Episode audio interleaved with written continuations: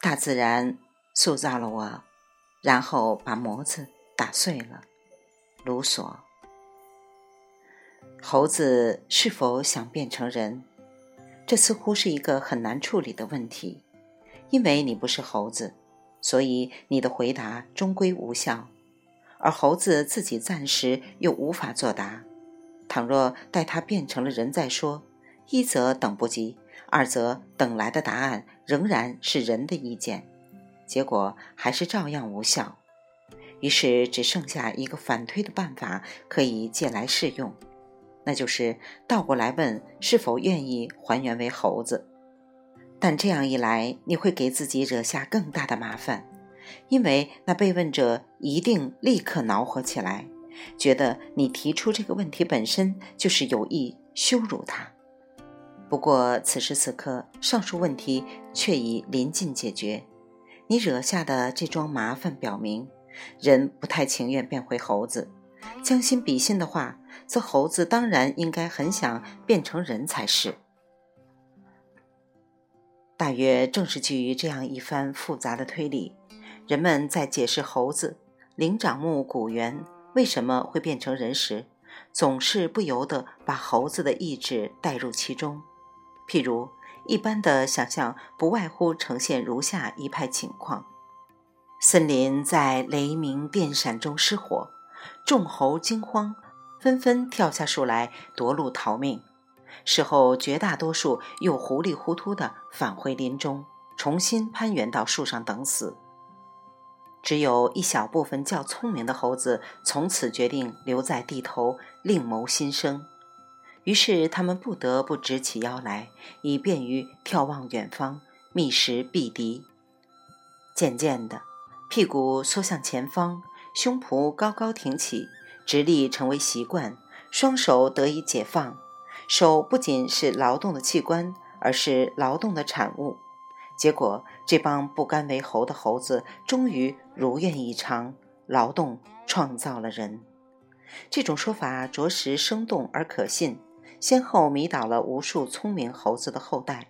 反正现在谁也想不起来自己当年做猴子时的打算，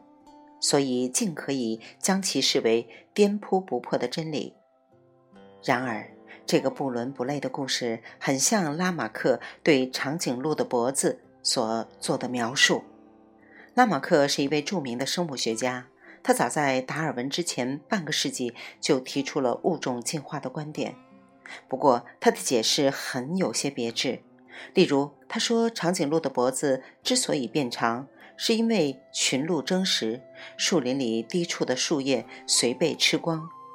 只有那些硬把自己的脖子往长伸展的鹿，才能吃上高处的树叶。动物的器官用则进化发育，不用则退化萎缩，长颈鹿的脖子就这样越变越长了。这就是所谓的后天获得性变异学说，但这里发生了一系列问题：其他那些不肯把脖子伸长的鹿，何以居然没有被饿死？再者，如今那些仍旧趴在树上的猴子，早有我们作为榜样，却为何反倒越发不肯努力变成人了呢？还有，转过来推猴及人。我们后天学到的知识和经验，为什么总是不能直接遗传给不孝儿孙呢？事实上，这个问题早在达尔文那里就已经得到解决，只是由于多数人平日里尽管总是把进化论挂在嘴边，却从来没有认真解读过达尔文学说，才让拉马克所谓的用进废退的谬种广为流传。尽管当时达尔文本人也坦然承认，他也搞不清遗传与变异的内在原因，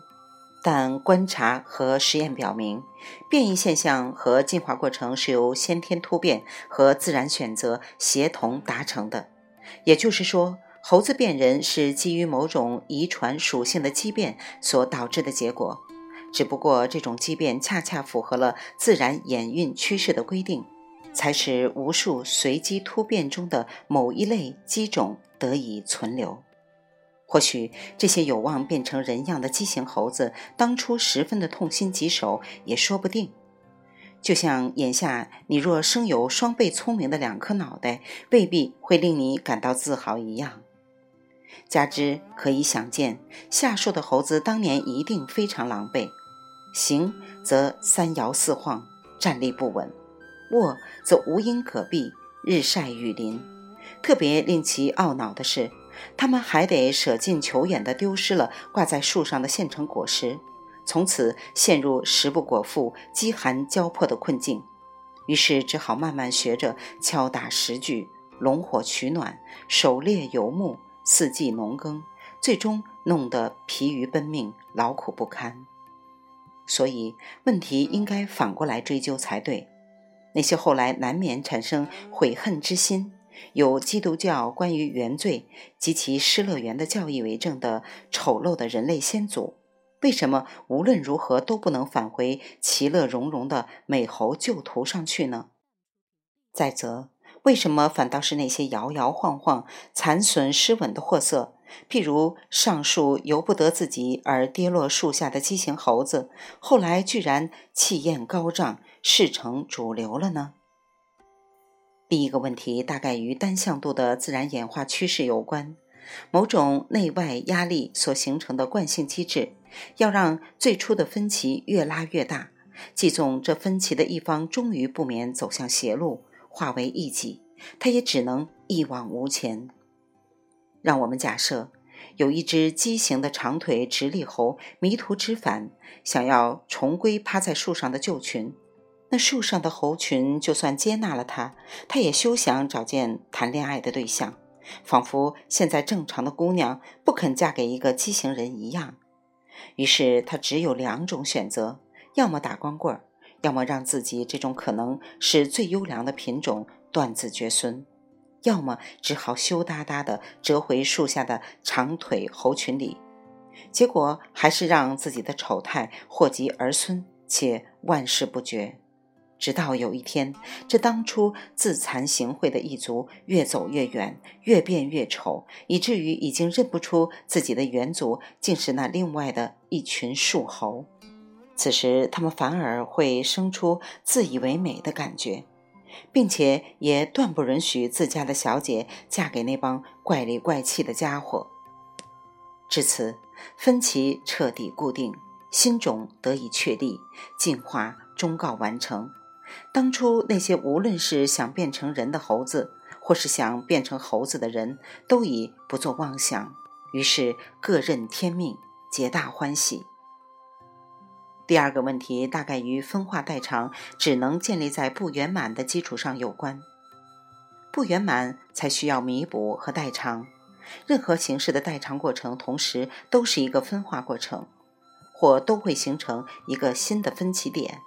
而分化或启动，又使原先固有的不圆满情状愈益加剧，从而要求新一轮代偿随之发生。万物分成的大千世界就这样渐次演化出来。换句话说，一切分歧现象均属自然天成。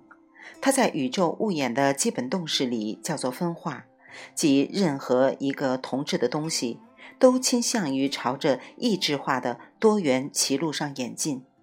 而且它最终是否具有不可限量的发展前途，还要取决于它能否保持继续分化的势头。如不能，它就会形成进化树上的一个盲端或一支分叉。只有那些一路保持分化态势的东西，才能让这棵宇宙物演的进化树越长越高。而所谓保持分化态势，就是要保持甚至发扬残缺和失稳的代偿期待状态。譬如在原子进化中，氦元素是比碳元素较早问世的原子，按先来后到，氦元素的演化路径应该比碳元素更长一些才是。可是由于氦元素的 K 壳层电子数达到圆满，结果反而使它变成惰性元素。即它从此只能滞留在原子物态的层面上，彻底失去了向分子层位演进的远大前程。碳元素虽然迟到，但其 L 壳层的电子数缺少了一半，以至于弄得它无论如何都无法独立稳存。于是他只好牵拉其他元素的外壳层电子来配合成化合键，